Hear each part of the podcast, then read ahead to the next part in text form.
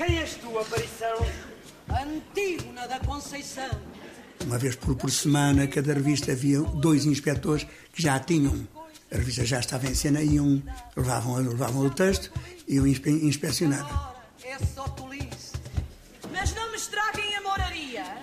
Eu te conto, formosa cidadã de Esparta. Normalmente no, nos teatros avisava-se: atenção, senhores artistas, a censura está na sala. Que era para a gente saber estar avisado e não dizer tudo, não é? Rui Mendes, ator em todos os géneros da representação. Chega-te a mim mais perto da lareira.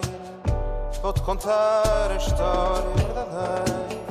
Antes da Revolução, a vida em palco. Eram tempos de lutação esgotada. A revista era o Parque Meyer. O Parque Meyer era uma instituição de, de, de Lisboeta. O Parque Meyer era uma coisa impressionante naqueles anos eh, que antecederam o 25 de Abril.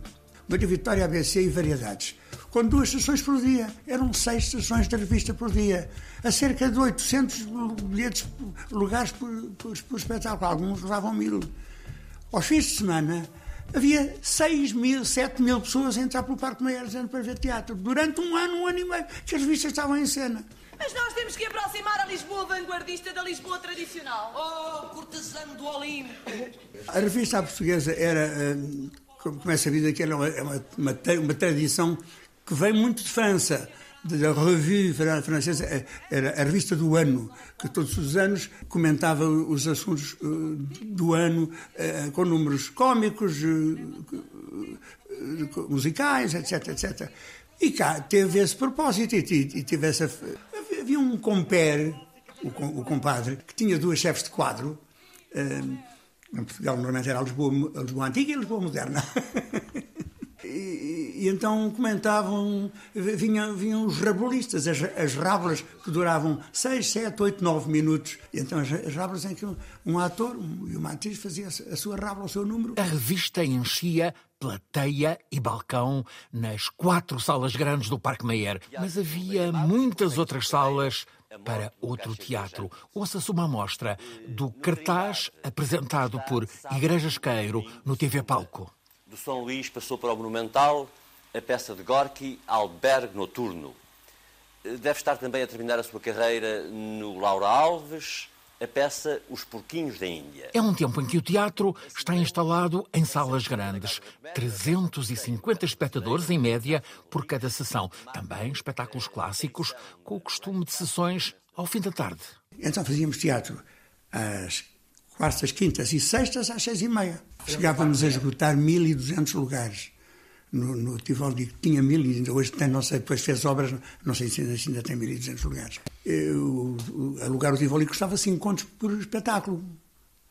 5 contos era o que se gastava em publicidade na imprensa. E 5 contos era o que se gastava em, em direitos de autor. Então, cada espetáculo que fazíamos, saía-nos do bolso que não tínhamos, 15, 15, 15 contos, 15 mil, 15 mil escudos. Mas com a bilheteira pagávamos tudo ainda sobrava qualquer coisa para jantar. Alguns espetáculos eram proibidos. O Labirinto do Arrabal, por exemplo, que estava pronto a estrear 15 dias antes, foi censura proibimos, porque era terrível. A gente tinha que mandar os textos, ao princípio, tinha que ser traduzidos em, em português. A partir de certa altura, no tempo de Marcelo Caetano, começaram a aceitar títulos em francês ou inglês. Lá havia três ou quatro censores que sabiam essas línguas. Um, e, mas, mas depois iam assistir ao ensaio de censura. E muita, muitas vezes cortavam muitas frases, cenas, às vezes a peça toda. Mas neste tempo final do regime que Caetano herdou de Salazar, a censura dava sinais de tremura. O Grupo 4 estreou no Monumental a desafiadora peça Insulto ao Público. O insulto ao público é que é uma coisa realmente, uma peça notável, não é? José Oliveira Barata professor e encenador. Mas que aquilo tem que estar uma predisposição na plateia, não é? Foi um êxito. A censura deixou passar porque não percebeu. Eh, o tema da peça era: Meus queridos amigos, queriam ver teatro? Vieram ao teatro para ver uma, uma peçazinha daquelas normais, eh, sofá à esquerda, mesa, mesa à direita, garrafa de uísque, fumação de cigarro, diz-se umas graças, uma coisa normal. Queriam ver esse teatrozinho, não vão ver. Hoje vão ver outra coisa, a gente vai, vai falar do mundo, da vida. Então a peça baseava-se nisso. Um dia fomos chamados à censura. Um dos diretores da censura pretendia cortes o encenador João Lourenço reagiu bruscamente. E nunca mais me esquece, o João Lourenço disse, oh, desculpe, ó Dom Moraes Castro, telefona já para o Monumental a dizer que hoje não há espetáculo, devolva o dinheiro do bilhete, a peça está proibida.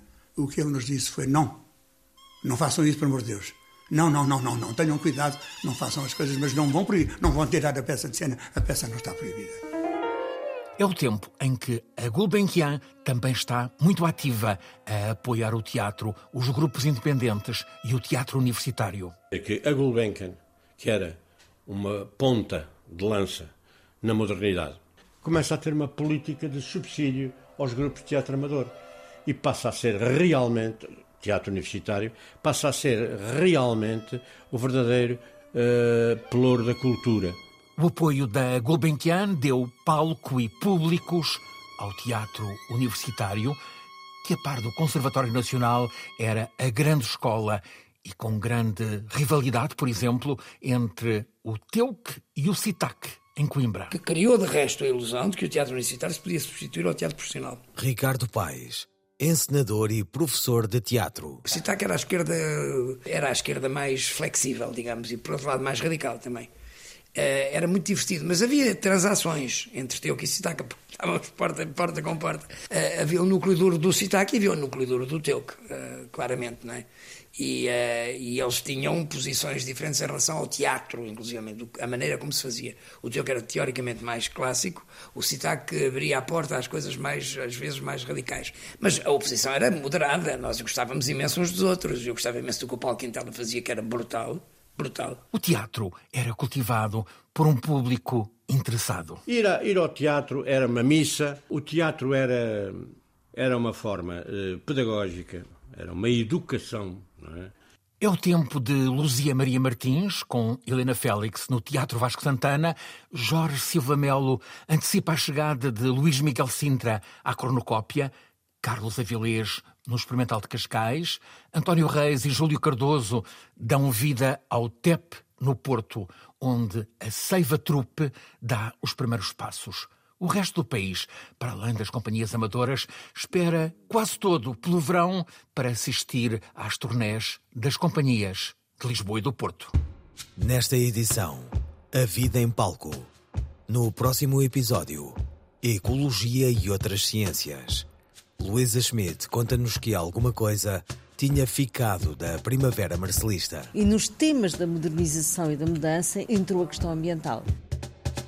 Chega-te a mim mais perto da lareira, vou-te contar a história verdadeira